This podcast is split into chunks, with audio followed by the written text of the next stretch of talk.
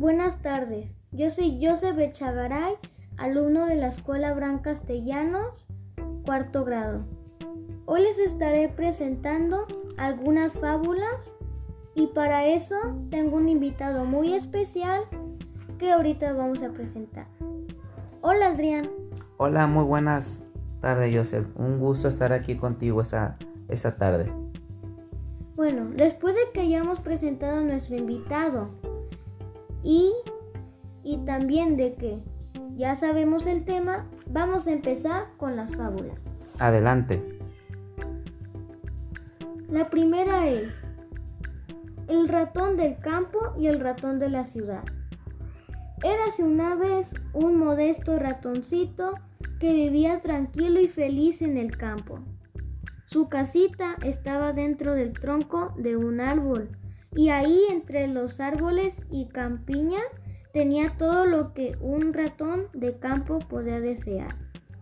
Aunque no abundaba, no le faltaba grano que comer, ni espacio para jugar y corretear.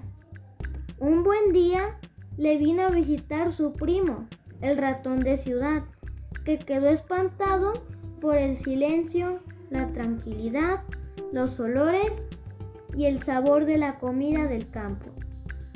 El ratón de ciudad, horrorizado por todo lo que veía, le dijo a su primo que no había nada como vivir en la ciudad. Y él invitó a su casa para que lo comprobara por él mismo. El ratón del campo se decidió a visitar a su primo y en cuanto puso su patita en la ciudad, se quedó horrorizado. Todo, todo era ruido, bullicio, gente yendo de un lado al otro, desagradables olores y suciedad. Cuando entró a la casa de su primo, dentro del hogar de una familia, respiró aliviado.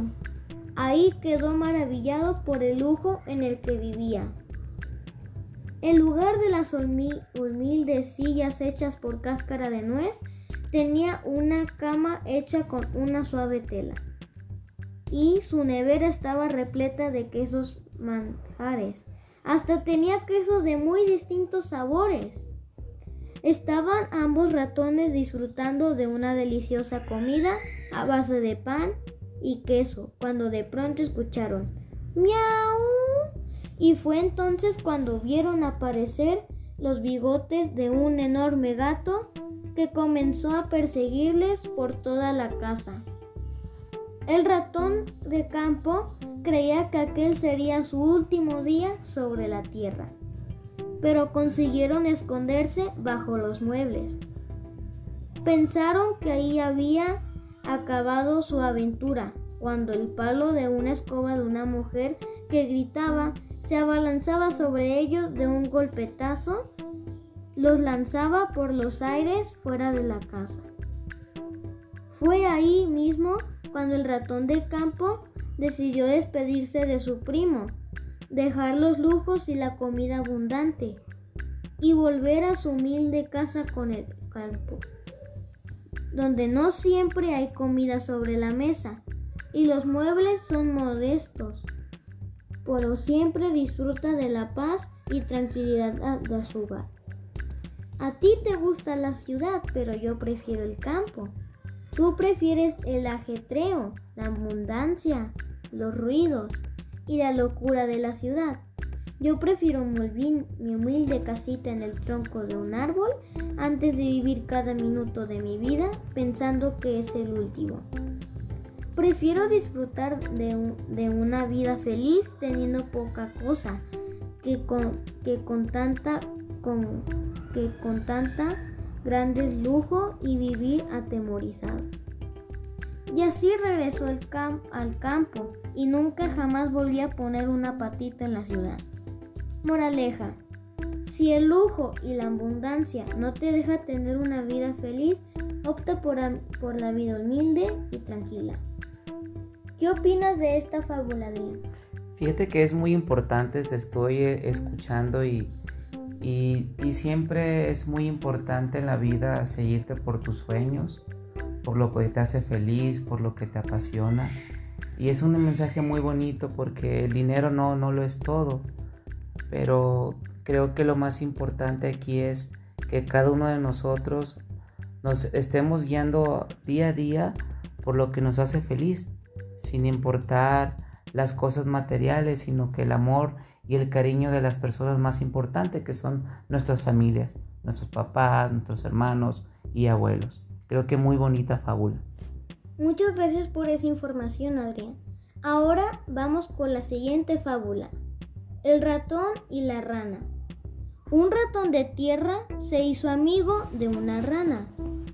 Para desgracia suya, la rana obedeció a desviadas intenciones de burla. Ató la, pata del ratón a su propia pata. Marcharon entonces primero por la tierra para comer trigo. Luego se acercaron a la orilla del pantano.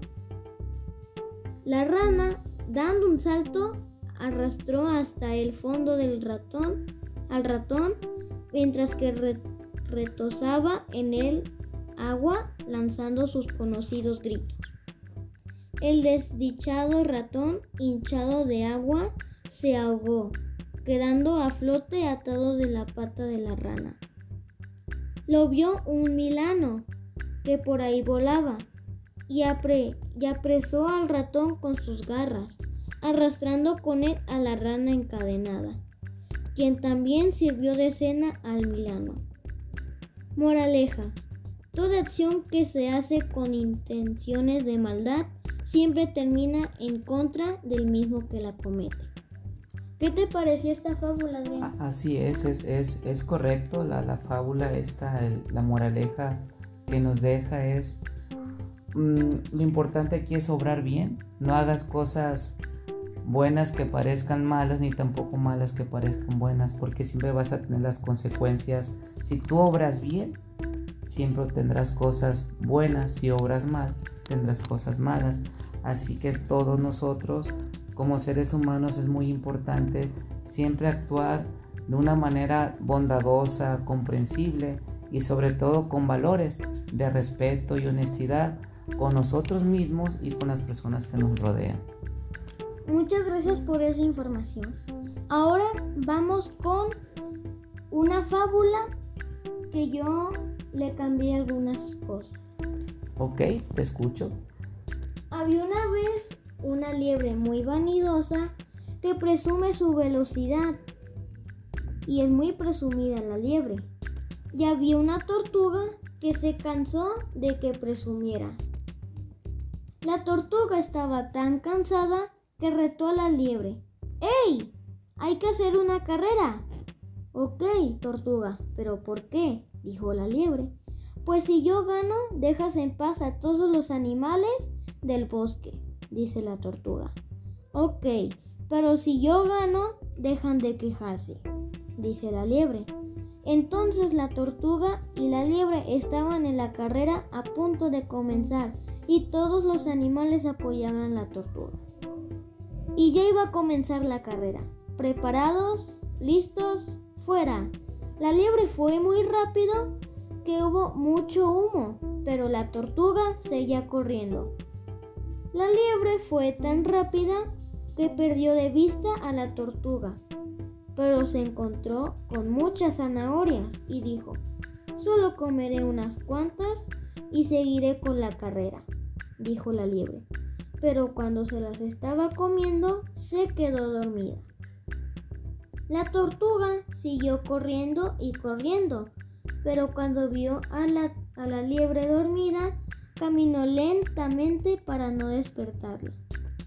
Después vio la meta y llegó, pero cuando despertó la liebre, vio que se durmió y corrió a la meta, pero cuando llegó, la tortuga ya había llegado. Después de esa carrera, la liebre nunca más volvió a molestar a nadie más y no se burló de nadie. Fin. Moral... Moraleja.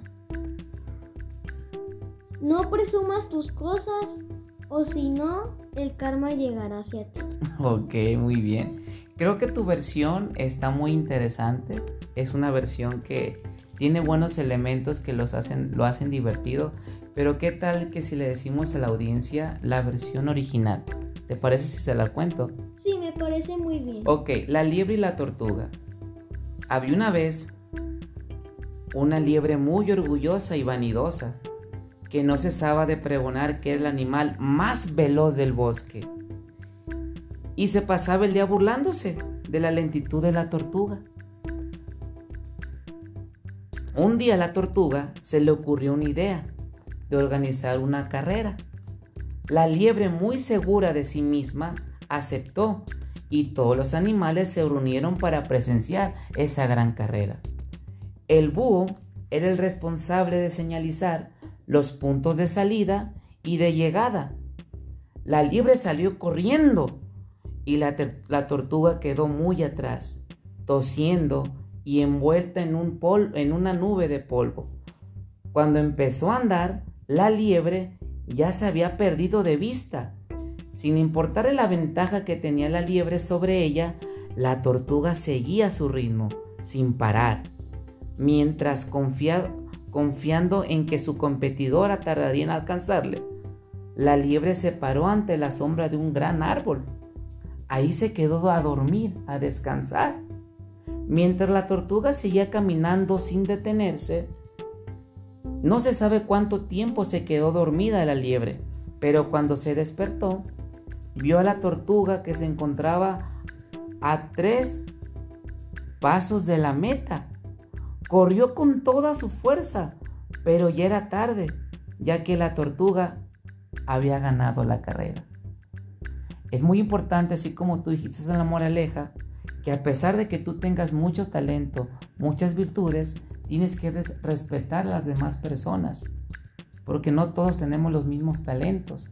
Tal vez a lo mejor tú eres bueno para cantar, pero hay otras personas que no son buenas para cantar como tú, pero son buenas para pintar. Entonces siempre debe haber en el mundo, entre todos los compañeros, alumnos, amigos, mucho respeto, porque no todos tienen las mismas habilidades. Y a pesar de que tú tengas esa habilidad, siempre tienes que seguir preparándote y ser mejor en esa habilidad. Sí, esa es la moraleja que yo le encuentro. No sé qué piensas. Me parece muy bien esa moral, moraleja. Y me pareció muy bien cómo la leímos. Ok, a mí también, a mí me gustó haber estado aquí, aquí contigo y me, me permitas este, este espacio que es tuyo.